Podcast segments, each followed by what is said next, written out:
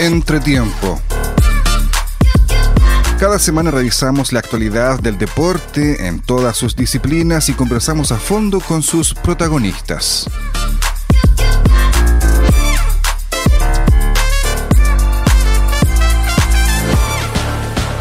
¿Cómo les va? Sean bienvenidas y bienvenidos a un nuevo capítulo de Entretiempo, el programa deportivo de Radio Universidad de Concepción, como cada semana en el 95.1 FM, también a través de la señal online de Radio UDEC.cl, este espacio para revisar la actualidad deportiva en el que estamos junto a Sergio Morales Lagos. ¿Cómo le va, estimado Joaquín Urrutia? Bueno, un agrado saludarles a ustedes también, estimadas amigas, estimados amigos, cada martes en este horario, pasadito de las 9, hablamos de deportes. Es la idea. Sí, y, partamos con el, deporte que concentra el mayor interés el deporte en, rey. país, el deporte ah. rey, aunque quienes practican otros se quejan habitualmente, pero, pero hay que reconocer que si hay un deporte que impacta finalmente acá en Chile es el fútbol y está terminando ya el campeonato nacional extenso, accidentado, interrumpido, eh, cuestionado también, pero finalmente es lo que nos tiene eh, a, todos enganchados finalmente hasta la última fecha. Ah, toda vez que la última fecha va a ser decisiva. Bueno, la fecha anterior, la número 29, también trajo más de alguna en, disipando algunas dudas, ¿cierto?, que habían con respecto, por ejemplo, a los tres equipos que estaban disputando el campeonato. Ya uno quedó descartado después del 2 a 0, después del papelón de Falcón, pues, infaltable. ¿eh? Probablemente la mayor sorpresa del fin de semana tuvo que ver con ese partido que se disputó en el Monumental. Colo Colo tenía todo para por lo menos entrar a pelearlo hasta la última fecha pero fue un 2 a 0 en contra de con Unión Española, un equipo que no ganaba desde julio. Claro, y ojo, ¿ah? porque el último rival de Cobresal jugando nada menos que en Santa Laura va a ser justamente Unión Española. ¿Mm? Claro, Ronald Fuentes, que es el técnico de la Unión Española, que fue técnico de la Universidad de Concepción también, bien lo recordamos. Se formó como jugador en Cobresal. Entonces ayer dio, dio unas declaraciones ahí que rápidamente la gente empezaba a hacer conjeturas, pero que no nos perdiéramos que Unión Española va a salir a, ganar ese partido, en parte también para, para cerrar de la mejor forma posible una segunda rueda desastrosa para, para, ese equipo. Y llama la atención poderosamente. Eh, porque ocurre que Cobresal tuvo muchas oportunidades de ya estar celebrando el título. Tuvo muchas oportunidades que dependía de él hace dos o tres fechas.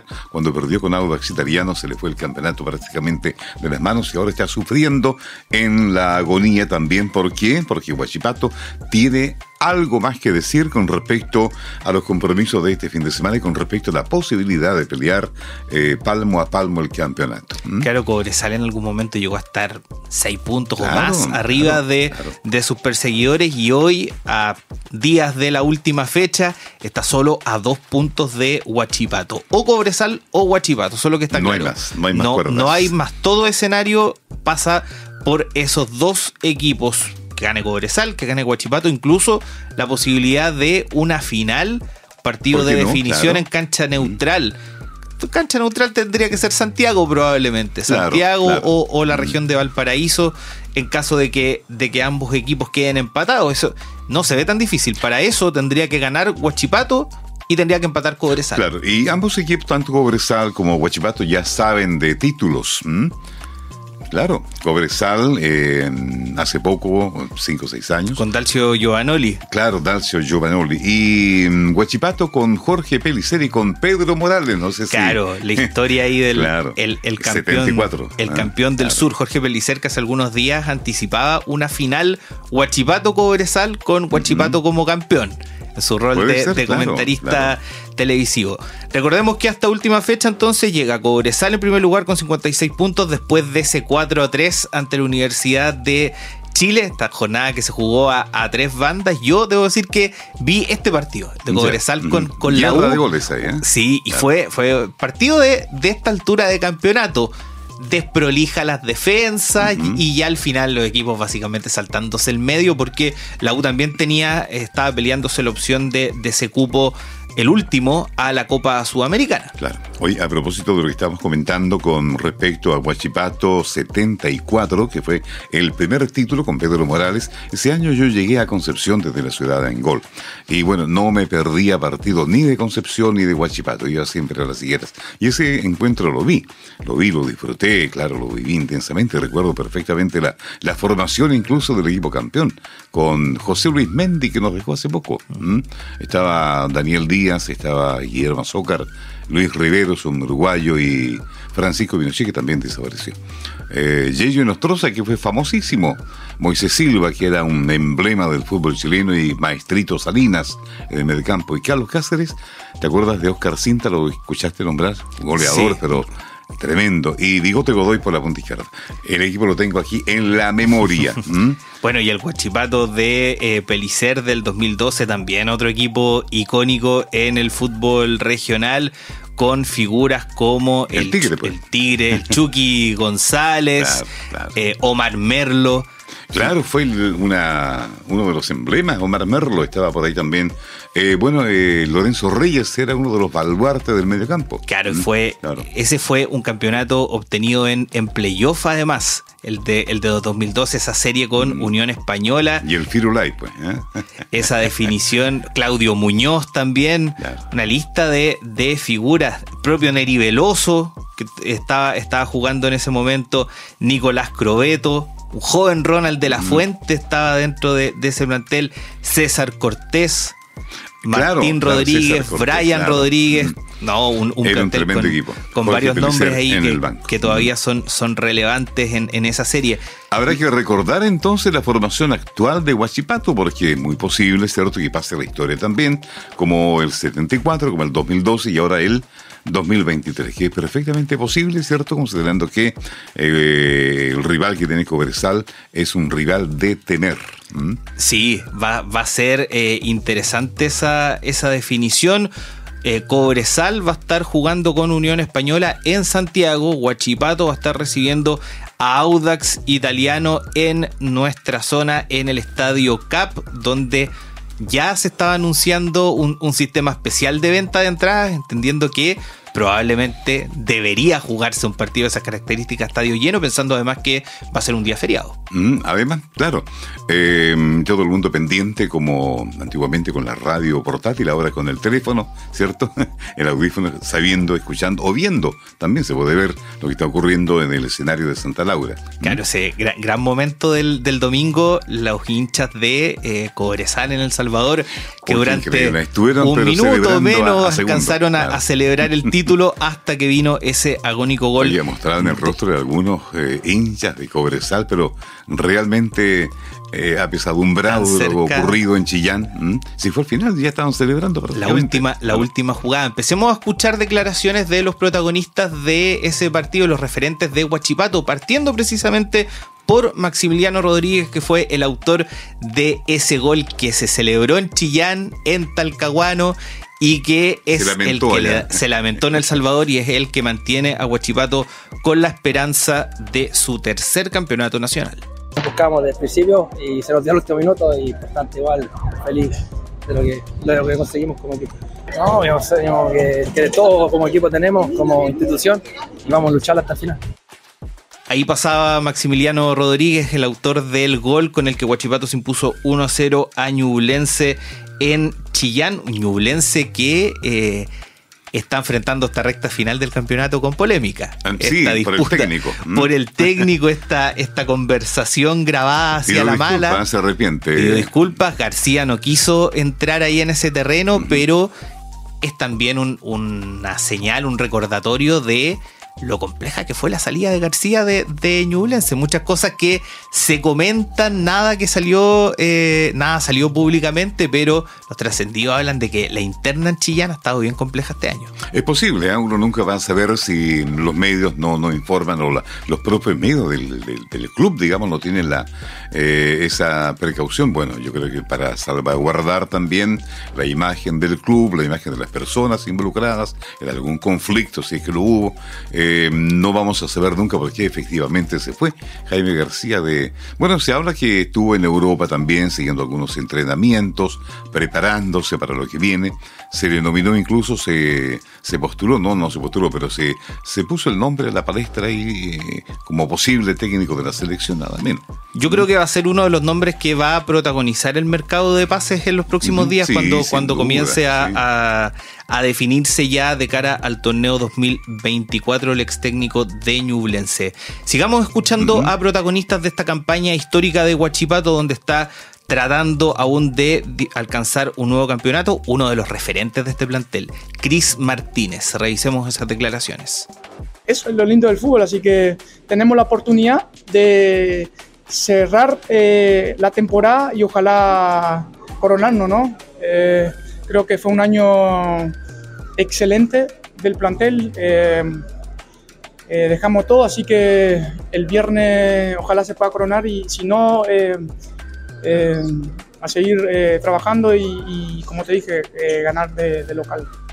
Ahí pasaba Chris Martínez, figura de Huachipato ya varios mm, años y uno de los jugadores eh, símbolo, de, eh, símbolo de Huachipato. también de Temuco en su oportunidad. Y, y, destacado ya en el campeonato nacional. Temuco, Huachipato, en algún momento estuvo en San Luis de Quillota también. De esos jugadores que de bajo perfil mantienen una, una trayectoria y, una regularidad tremenda. Claro, que es un poco la señal de los dos equipos. Mm. Cobresal y Guachipato están llenos de jugadores así. De mucha experiencia. De experiencia, de esfuerzo, que muchas veces han estado lejos de los focos de, de atención, pero que aspiran a tener esa recompensa profesional del campeonato nacional. Claro, por eso que llama la atención cuando uno ve figuras eh, tremendas del fútbol chileno vistiendo la camiseta de Cobresal o de Bachipato y se da cuenta que a final de cuentas también se ponen nerviosos o también cometen errores. Jimmy Martínez eh, en Huachipato fue un tremendo error que le puede costar incluso el campeonato, el, el penal que hizo ahí eh, jugando frente a Magallanes. Claro, y que al mismo tiempo todavía mantiene a Magallanes con la esperanza en la última fecha. No hemos olvidado de la última Copiapó, Magallanes van a disputar ahí ese, ese, cupo hasta, hasta el final, quién se salva, quién se mantiene. claro. Revisemos también otra figura de Huachipato, Brian Palmesano, el, venezolano, otro de los jugadores destacados del campeonato nacional, y sus impresiones de cara a esta última fecha donde los aceleros sin duda van a salir a jugarse la vida, la posibilidad de salir campeones. Nos enfocamos en nosotros y Dios decidirá eh, lo, que, lo que tiene para nosotros el día viernes. Nosotros vamos a ir a nuestra casa después el día viernes y vamos a intentar ganar y vamos a intentar someter al rival a Audas, que es un gran equipo, y vamos a intentar hacer eh, lo que hicimos durante todo el año, que es jugar bien al fútbol. Después, eh, si quedamos campeones o no quedamos campeones, ya eso eh, no te lo puedo responder ahora, pero, pero nosotros vamos a salir a ganar ese partido y que sea lo que Dios quiera, que tenga que pasar lo que tenga que pasar, no me preocupa, hoy tampoco me preocupa si Cobresal eh, perdió empatada, nosotros tenemos que hacer nuestro trabajo. Ahí estábamos escuchando a Palmesano, otra de las, de las figuras destacadas de este Huachipato que aspira al tercer campeonato nacional de la mano de un técnico que llegó como un desconocido y que está a puertas quizás de quedar en la historia del fútbol nacional, Gustavo Álvarez. Así es, eh, habrá que considerar el nombre de Gustavo Álvarez para la historia, ¿cierto? En caso de que sea una campaña que se corone con el campeonato. A propósito de Parmesano, eh, tienen buen ojo los directivos de Huachipato con los venezolanos, ¿eh? Sí, una apuesta que, partió con Rómulo Otero en su momento, que después tuvo a Jefferson Soteldo eh, descollando aquí, después la historia lo llevó a la U, un año, un año complejo, pero ahora Soteldo probablemente una de las figuras de las clasificatorias sudamericanas y un jugador que se hizo conocido a nivel continental ese tiempo que estuvo aquí en Huachipato. Claro, evidentemente. Y ahora, claro, Palmesano ahí, ahí acompañando quizás la senda de un equipo que podría ser campeón. Revisemos algunas declaraciones de Gustavo Álvarez, hablando en torno al desafío que, viene y a cómo finalmente esta es la oportunidad para coronar el, el desempeño de un año completo, cómo no van a renunciar a la propuesta en el duelo final que va a ser este partido viernes a las 6 contra Audax Italiano. La presión, la expectativa sabemos que crece porque el foco del mundo futbolístico va hacia los protagonistas de una definición, sea arriba, abajo, en la tabla. Pero nosotros tenemos que saber que la mayor presión es la propia, porque en esos noventa y pico de minutos nos jugamos el trabajo de todo el año. Escuchábamos a Gustavo Álvarez, el director técnico de Huachipato. Se decía esto, que el campeonato sí o sí, la única certeza era que lo iba a ganar el equipo dirigido por un Gustavo. Huerta, Álvarez o Quintero finalmente queda entre uno en el camino. Huerta o Álvarez, El Salvador o Talcahuano. Una de esas dos va a ser la comuna que va a celebrar este viernes en regiones. 8 mm, de la noche, en caso de que sea uno de los dos. Si no, esto se va a extender probablemente a mitad de semana para una definición. Claro, es posible que mm, que tengamos eh, campeón ahora, ¿cierto? Eh, dependiendo un poco de lo que haga la Unión Española frente a Cobresal. Pero Huachipato tiene todas también todas las posibilidades de poder alzarse con la victoria, esperar un mal resultado de Cobresal y celebrar. Lo concreto es que tienen que haber dos copas, una acá en Las Higueras y la otra en el Estadio Santa Laura. Hablábamos de lo de que el de Huachipato el 2002 había sido un torneo en playoff. El que gane hoy, o sea, el que gane esta semana, el viernes, Cobresal, Huachipato, va a ser el primer campeón de regiones de un torneo largo, desde el Wanderers de Peineta Garcés de 2001 más de dos décadas sin que un equipo de región, habitualmente se ha dicho que el formato de torneo largo termina favoreciendo a los equipos más grandes, que son los que tienen más plantel para esta pelea de 30 fechas. Recordemos que el torneo partió en enero y está terminando esta, esta semana. Aquí hay dos casos que están rompiendo esa regla. Claro, bueno, hay que recordar también que hubo algunas detenciones del campeonato por, por varias semanas, los, eh, las clasificatorias, la fecha FIFA y también los para los panamericanos y los parapanamericanos. Claro, hartas detenciones, un torneo accidentado. Se espera que, eh, o sea, ya desde la NFP han comprometido que el torneo 2024 va a jugarse de la forma más extendida posible para evitar estas interrupciones. De todas maneras, se estaría premiando la regularidad, porque la gráfica, las gráficas, los datos muestran que Cobresal y Huachipato tuvieron gran parte del torneo en los puestos de avanzada y son finalmente los que van a definir esa esa batalla, quién se queda con el título. Claro, bueno, hay otro, se, se, había programado también para la misma hora, el mismo día viernes a las 6, Curicó Colo Colo, pero ese partido ya no tiene mayor importancia. Claro, Curicó ya está, está descendido. las grandes peleas que quedan acá, además de la del campeón, por definir es el descenso, lo decíamos, Copiapó o Magallanes acompañando a Curicó y este cupo que falta para la Copa Sudamericana. La Universidad de Chile con alguna posibilidad también dependiendo de Católica. Universidad de Chile, Universidad Católica, Unión La Calera, eh, ahí está con la posibilidad de que si Colo Colo gana la Copa Chile, eh, corra la lista y el octavo también pueda entrar a la Copa Sudamericana. Hay que estar pendiente de lo que pasa este fin de semana en tantos escenarios, eh, tanto por el ascenso, o sea, por el título como por el descenso. Eh, por ahí la tercera división también tiene mucho que decir. Naval y Lota están jugando bastante bien, sobre todo Lota Schwager de la mano del tiburón. Y, ¿ah? y queda por definirse también el segundo ascenso. Iquique Wanderers. Ah, tiene razón. También dos equipos icónicos de regiones están disputando. Eh, con cierta ventaja, aunque no está todo decidido, está abierta la llave. Uno a uno empataron ayer, ¿cierto? En, en el Elías Figueroa de Figueroa Brand de, de Valparaíso, pero esto no significa mayormente nada. La llave está abierta. Eh, puede ganar cualquiera y además un duelo que tiene historia. De hecho, los hinchas de, de, de Wander no pueden llegar allá al Estadio Tierra de Campeones. No, eso, eso va a ser complejo. Ahora, si sube Wander, vamos a tener uno de los clásicos más importantes del fútbol chileno nuevamente en primera, sería el Wander Everton. claro. Y Quique es una plaza también muy, muy atractiva para, para el fútbol. Con mucha, mucha fuerza de público. Claro, así que vamos a estar atentos sin duda a un fin de semana de definiciones en el fútbol chileno. Vamos a la música, escuchemos probablemente a los hinchas más famosos que tiene Huachipato. A ver. Los bunkers. Calles de Talcahuano y ya volvemos con más aquí en Entretiempo.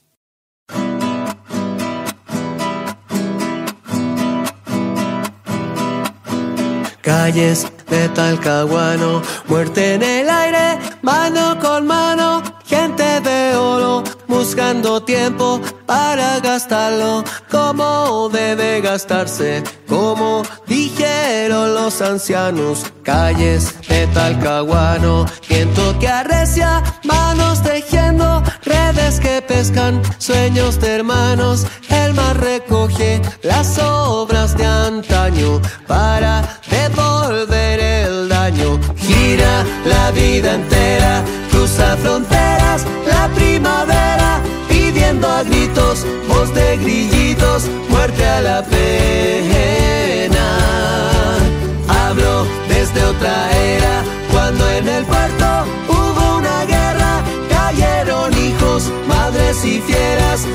Lenguas de mar, se tragan la tierra, devuelven la misma escena y vuelta otra vez la rueda.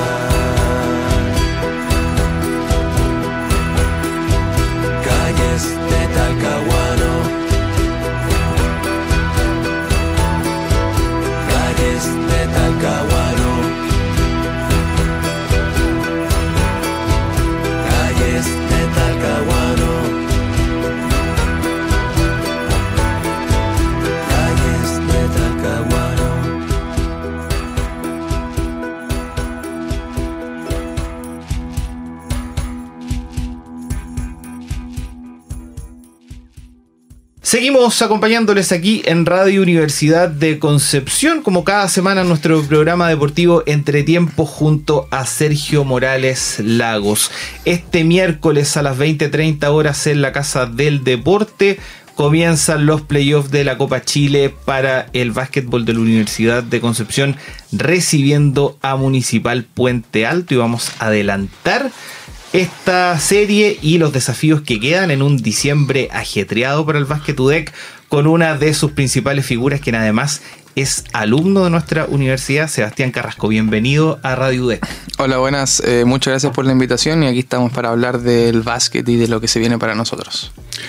Bueno, un agrado saludarte, Sebastián. Sin duda que para los amantes del deporte, los amantes del básquetbol, va a ser un, un agrado compartir el micrófono con una de las figuras que, eh, a pesar de, los cortos años que llevas en el básquetbol, porque eres muy joven, eh, te has convertido ya en figura, en emblema, en, en símbolo del básquetbol del campanil, ¿no? Claro, esta condición además de, ser eh, alumno UDEC, también, también eh, partamos, partamos con eso. ¿Qué, qué significa eh, para ti cargar, no sé si cargar, pero ser tan identificado con este plantel que es un plantel que está ya en la historia del básquetbol chileno? Bueno, para mí es un orgullo estar ahora en este equipo, ¿cierto? Tener esta responsabilidad. he ido creciendo con los años, al principio llegué en el 2018, ¿cierto? A estudiar kinesiología.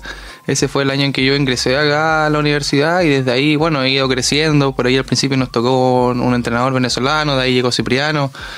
Así que ha sido un proceso, la verdad que muy bonito, me ha, me ha gustado el, el, crecimiento que he tenido y también mis compañeros, creo que hemos ido mejorando todos en estos años, eh, somos todos muy unidos, así que las cosas que hemos logrado creo que es gracias a eso, aparte del buen juego que hemos demostrado en cancha, así que contento por, por estudiar y, y jugar en, en, esta universidad tan, tan prestigiosa como es la UDEC. Mi papá también eh, estuvo aquí, estudió acá y jugó al mismo tiempo también, como en el año 84 más o menos, así que por ahí siguiendo sus pasos y, y estoy muy contento por, por poder llevar los estudios y el básquet en la forma en que lo he hecho. Tuvimos aquí al profe Juan Morales, quien se acordaba Sí, de, claro, de tu sí, papá. Ahí nos contaba Claro. de, de esa historia familiar y también el profe Cipriano, hace algunas semanas en el primer capítulo de, de Entretiempo hablaba también de, de ese vínculo que, que se genera. En, en tu caso, por ejemplo, hay compañeros tuyos que son parte del público habitual en la Casa del Deporte, lo nos contaba él, en el caso de Bárbara Cousiño igual, eh, en los otros deportes también, en el voleibol se, se da eso. ¿Cómo, cómo se maneja eh, es- ese tema? Lo que va más allá del, del básquet. Te vimos también ahí en la campaña de previa a la acreditación, invitando a la comunidad a ser parte Sí. de, de algunos pasos.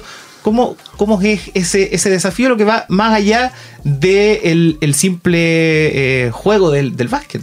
Eh, claro, yo creo que una de las cosas que más me costó cuando llegué acá a Conce fue eso, eh, poder compatibilizar bien los estudios y, el deporte. Esta es una universidad, ¿cierto? Creo que eh, la comunidad universitaria siente mucho a la U de Conce, quiere su, su universidad y, y se nota, así que es muy bonito ver Ahora último, sobre todo, ver el gimnasio lleno, que la gente cada vez se, entus- se entusiasma más con el básquet, cada vez más le, le y conoce cosas nuevas de, de este deporte, así que eso es, es muy, muy bonito y también que la comunidad universitaria no- nos reconozca y no- no- nos apoyen, ya sea por mensaje, yendo a la casa del deporte, es muy bueno para, para nosotros, ya que nos motiva cada vez más a seguir mejorando y seguir obteniendo resultados para que la gente siga...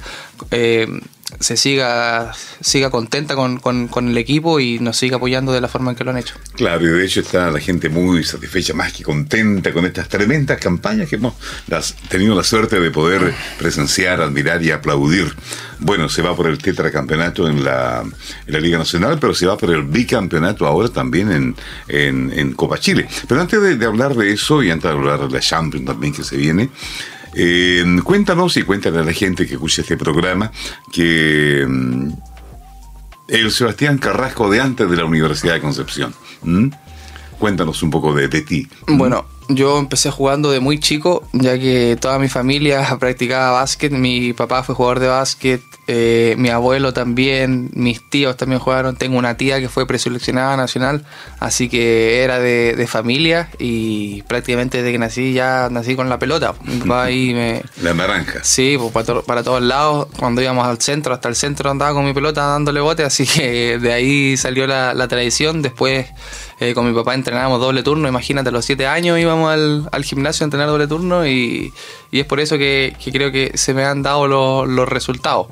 Me inculcaron esa disciplina, ¿cierto? De, entrenar, de entrenar y, de harto esfuerzo que de ahí que ya para mí es, una rutina ir a entrenar y es lo que, lo que me gusta hacer. Eh, después de los 9 ingresé al equipo de Ancud, al equipo sub-13, ah, de, de bien chico, y de ahí me mantuve hasta los sub-17, jugando que eh, ahí ya terminé el- eh, la, eh, la enseñanza media, ¿cierto? En el 2017 y ahí llego acá el 2018.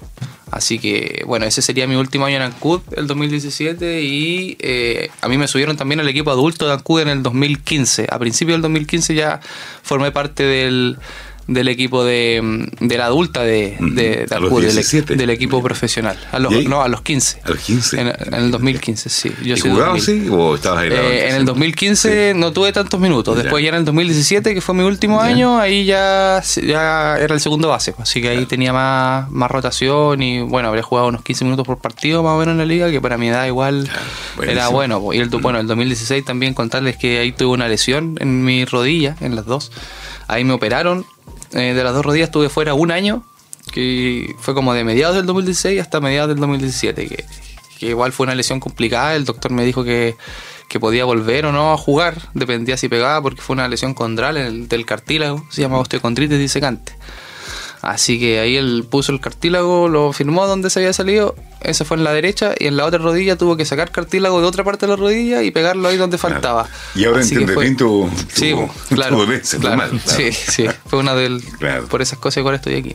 Claro, no, me estaba acordando de eh, la, noche del el tricampeonato de la Liga Nacional aquí en la Casa del, del Deporte, donde tú hacías referencia a ese cambio de haber visto cuando niño en, en Ancud a los jugadores de distintos equipos y cómo se acercaban a ellos a pedirles fotos y todo, que ahora te tocaba estar en el, en el otro lado, ahora eres tú al que le piden las fotos, al que, al que le piden eh, apoyo. ¿Cómo, ¿Cómo es ese, ese cambio, recibir de esa manera el, el cariño de niños que probablemente están conociendo hoy el básquet y que a lo mejor en 15 años más los vamos a tener ahí representando a la, universidad. Sí, bueno, se dio vuelta la moneda. Yo cuando chico era de esos niños que se metían a lanzar a la cancha, que idolatraban a los jugadores, me sacaba fotos, pedía autógrafo.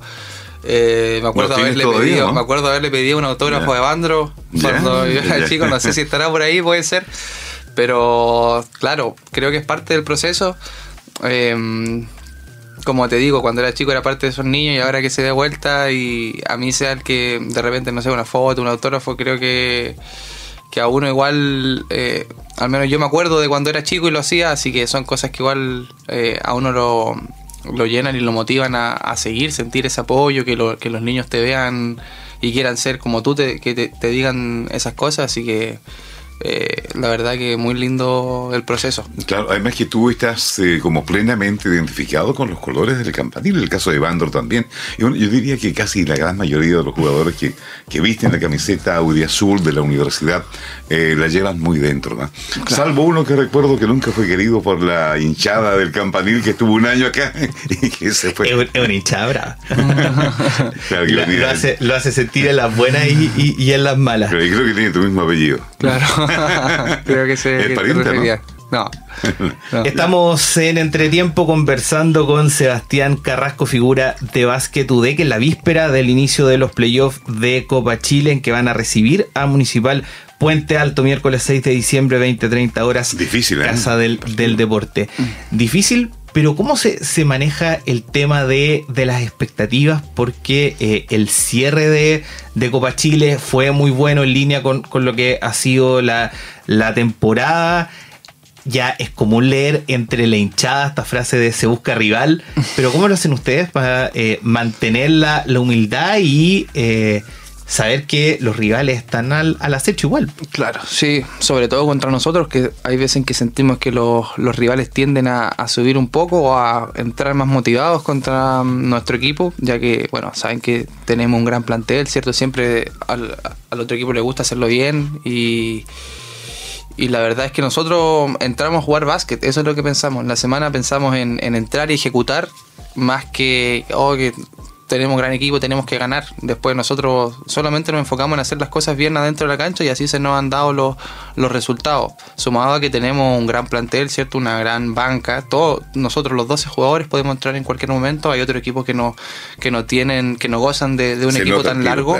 Así que mm, creo que, que, eso es lo que nosotros siempre nos hemos enfocado en. Tenemos que hacer la pega en la cancha. También que quizás por afuera seamos favoritos de llevarnos los títulos, quizás algunos los partidos, pero nosotros entramos a, ejecutar, nos concentramos dentro de la cancha y así se nos han dado los, resultados. Oye, a propósito de concentración, ¿qué pasó en el último partido justamente con Municipal Puente Alto? Porque comenzaron muy bien y al final se ganó como por 3, 4 puntos. Sí, bueno, nosotros entramos ahí el primer tiempo, entramos con buenos porcentajes, eh, por ahí teníamos una gran noche, después en el entretiempo se dio vuelta la moneda y a ellos les, les empezó a entrar tiros de mitad de cancha, otro tiro al final de posición, tiros muy raros, forzados y les, les caía, así que bueno, mérito de ellos también, quizá nosotros igual por ahí nos relajamos un poco, pero pero bueno que nos haya pasado antes de playoff, eh, nos, nos, dice que tenemos que estar siempre concentrados, eh, ya que los equipos tienen lo suyo, así que tomar lección nomás, aprender y que no nos pase en,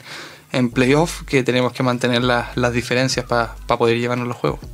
Claro, playoffs que vienen ya a esta altura de, un año que, ha tenido de todo. En tu caso, además de toda la campaña con el básquet UDEC, eh, representaste a, Chile en la selección del básquetbol 5x5 en los Panamericanos. ¿Cómo fue esa experiencia, lo que significó haber representado a, a Chile no solo en una competencia internacional, sino que en una competencia que además fue tan importante no solo a nivel deportivo para nuestro país? Claro, eh, bueno, para mí es un sueño. Siempre que, he visto la roja lo hago con, mucho orgullo. Desde chico que, soñaba con eso, así que ahora cumplirlo y, hacerlo a nivel que lo estaba haciendo para mí gratifica, creo que un, un gran momento en, lo personal. Em, por ahí nos faltó un poquito más en esos panamericanos. Creo que podríamos haber pasado, teníamos opción de medalla, pero por ahí nos, en algunos juegos nos complicamos, nos faltó cerrarlo mejor, pero pero son enseñanzas. Eh, tenemos fe porque tenemos una gran generación. Creo que hay jugadores en el extranjero que lo están haciendo muy bien. Nosotros acá también nos mantenemos entrenando. Eso habla de que, de que hay un buen futuro. La selección de básquet va por, por muy buen camino y eso creo que todos lo, lo sabemos y, y queremos, queremos seguir demostrando eso. Así que ahora hay una ventana en febrero, vamos a entrenarnos y trabajar duro, ya que creo que todos queremos estar en, la nómina final y nos vamos a preparar para, para llegar cierto de la mejor manera posible a los entrenamientos y, y los siguientes procesos. Pero eh, yo contentísimo con los últimos, mis últimas participaciones con la selección. Estuve en Valdivia, en, Argentina, ¿cierto? Y ahora los Panamericanos, que son experiencias que siempre te van a nutrir de una forma tremenda y que, ojalá se sigan repitiendo. Oye, ¿viste el 3x3 o no? Sí, pues, sí. fuimos a ver ahí el... En vivo. En vivo fuimos a ver el último día. Sí, estuvo bueno. ¿Y, cómo fue la, experiencia de convivir ahí con, eh, con otros deportistas? Porque eh, en tu caso te, vimos hasta en la ceremonia de, inauguración. ¿Cómo, cómo fue eh, lo, lo simbólico, quizás lo más emocional de, estar ahí en los Juegos Panamericanos? Claro, no, vivirlo desde adentro fue, fue una locura, entrar al, Estadio Nacional y que... ¿Filmando? Sí, filmando, que esté toda la gente ahí viendo y apoyándote, gritando. Fue un momento de, de emoción tremendo eh, nosotros ahí lo hablamos con los chicos, esto quizás no se vuelva a repetir acá en Chile, de local, panamericanos, creo que fuimos un afortunado, imagínate, no sé cuántos años tienen que pasar para que se vuelva a dar algo así, entonces que nos haya tocado justo a nosotros acá en Chile es tremendo, es tremendo y esperamos seguir clasificando los siguientes panamericanos, los próximos son en Colombia, así que bueno, pues, ojalá poder estar, para clasificar tenemos que estar dentro de los ocho primeros en la AmeriCup que es como la Copa América y, no es fácil, creo que ya salieron nuestros grupos, estamos con Argentina y no me acuerdo quién más, pero eh, se puede, se puede, sobre todo con la generación de, jugadores que ahora tenemos, que tenemos muchas expectativas de, y mucha ilusión de, poder dar buenos resultados para el país. Claro, eh, bueno, a propósito de básquetbol internacional, se viene ya la Champions League América. Eh, y eso me imagino que obliga un poco a cerrar la llave municipal luego. Claro. ¿ah? Sí. esperar un tercer partido, no sí, de vuelta. ¿Cómo están preparándose? Porque ustedes están en Copa Chile con un técnico y para la Champions con, con Cipriano, ¿no? Eh, no, Cipriano vuelve a retomar ah, todo. Llegó eh, la semana pasada y ya está acá con ah, nosotros, ya, retoma todo. Mm. Sí. Eh, bueno, tenemos un, gran plantel para poder llevarnos la serie con Puente. sumamos ahora al extranjero, a Peter Prinslow, mm. también a Geno Luzcando. Llegó a Alex Vergara hoy día, volvió Luzcando y llegó Vergara, pero él no puede jugar Copa Chile porque venía jugando por las ánimas. Así que mm, él va a estar para la Champions y desde la liga ya se incluye con, nosotros, pero, pero bueno, creo que están las piezas, falta que llegue Diego y, Kevin, que estaban en un 3x3 ahí en Puerto Rico, pero ya llegan hoy día y eh, están para jugar mañana, así que creo que están las piezas, hemos estado entrenando duro, enseñándoles los sistemas de juego a los nuevos extranjeros, como, o sea, el profe ahí lo, está viendo eso con, con Prinslo, por ejemplo, que el que se integró recién, y Luzcando que ya se lo sabe, así que creo que eh, tenemos tenemos las piezas para poder llevarnos el, juego y tenemos que entrar a, como te, decía antes, a hacer el trabajo dentro de la cancha. Y, la proyección para esta primera ventana de, la Liga de, Campeones, hemos visto que ha, ido mejorando el, desempeño eh, en los últimos años. ¿Cuál es la proyección para lo que viene ahora? Parte con Franca y con Obras Claro, nos tocó el mismo grupo, eh, ya los conocemos, son rivales conocidos. Franca ha cambiado harto, creo que está levemente más disminuido que los años anteriores con los pivots que tenían. Y Obras creo que el, equipo a, vencer. Eh, nosotros queremos clasificar de grupo, obviamente. Para eso nos metimos nuevamente en la Champions. Y ya con la experiencia que llevamos jugando, creo que, que ahora solo, solamente llegar y entrar a, jugar básquet. Antes por ahí creo que nos trabamos un poco más en los partidos internacionales en los primer y segundo años, pero ya desde el año pasado, como pasamos a octavos de final y nos vimos mucho mejor en cancha en, en los partidos, así que creo que, que, todos tenemos esa ilusión de poder repetir la, la hazaña que hicimos el año pasado de clasificar a, a los cuartos de finales y por qué no a, un posible Final Four. Claro, puede ser ¿eh? perfectamente posible porque el año pasado o las veces anteriores que han competido en el plano internacional eh, han tenido un desempeño de, menos a más.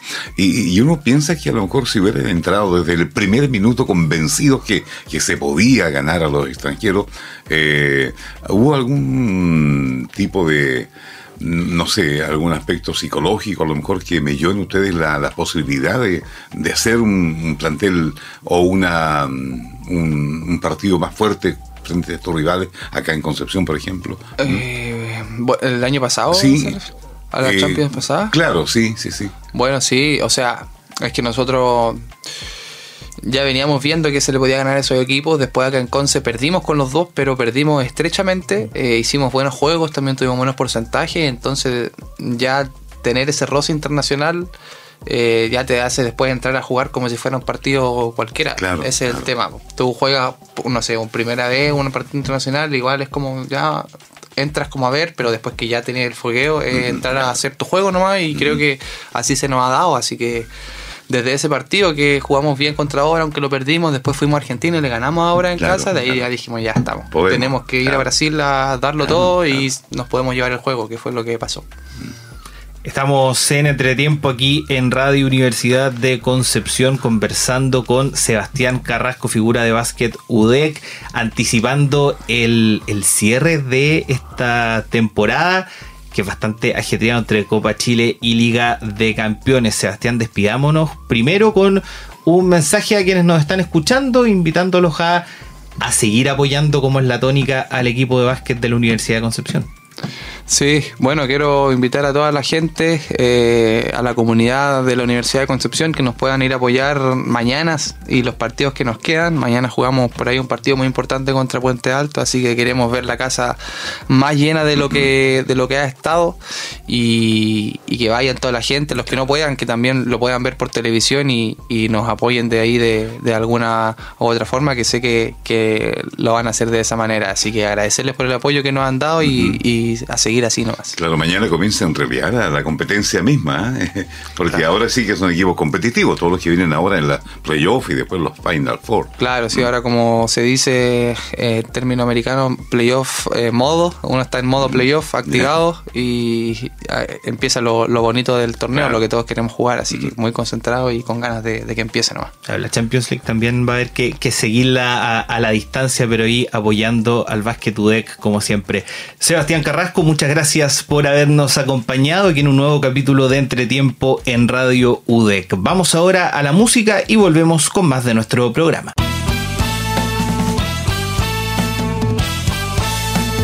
Tanta música que tengo girando en la cabeza no me deja dormir, Señor. Por eso es que yo quiero cantar con los tambores para liberar mi corazón. Yo quiero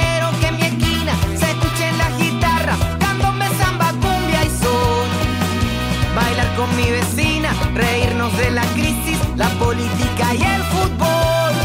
No encuentro mi lugar en esta sociedad, todo es tan ordenado y yo solo tengo mis versos, mis manos, mis dibujos y mi descontrolada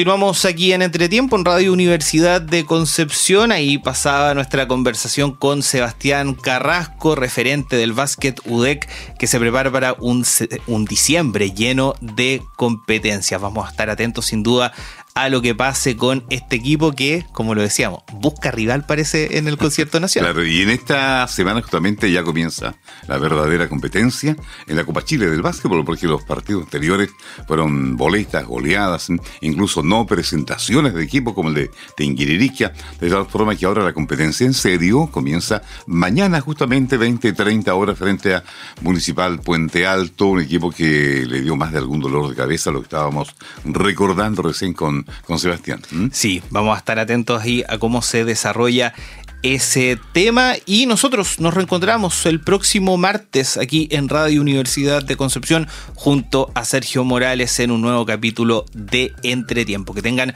una muy buena semana. Así es, estimadas amigas, amigos, muy buenas noches. Chao, Joaquín. Hasta pronto. Entretiempo. Cada semana revisamos la actualidad del deporte en todas sus disciplinas y conversamos a fondo con sus protagonistas.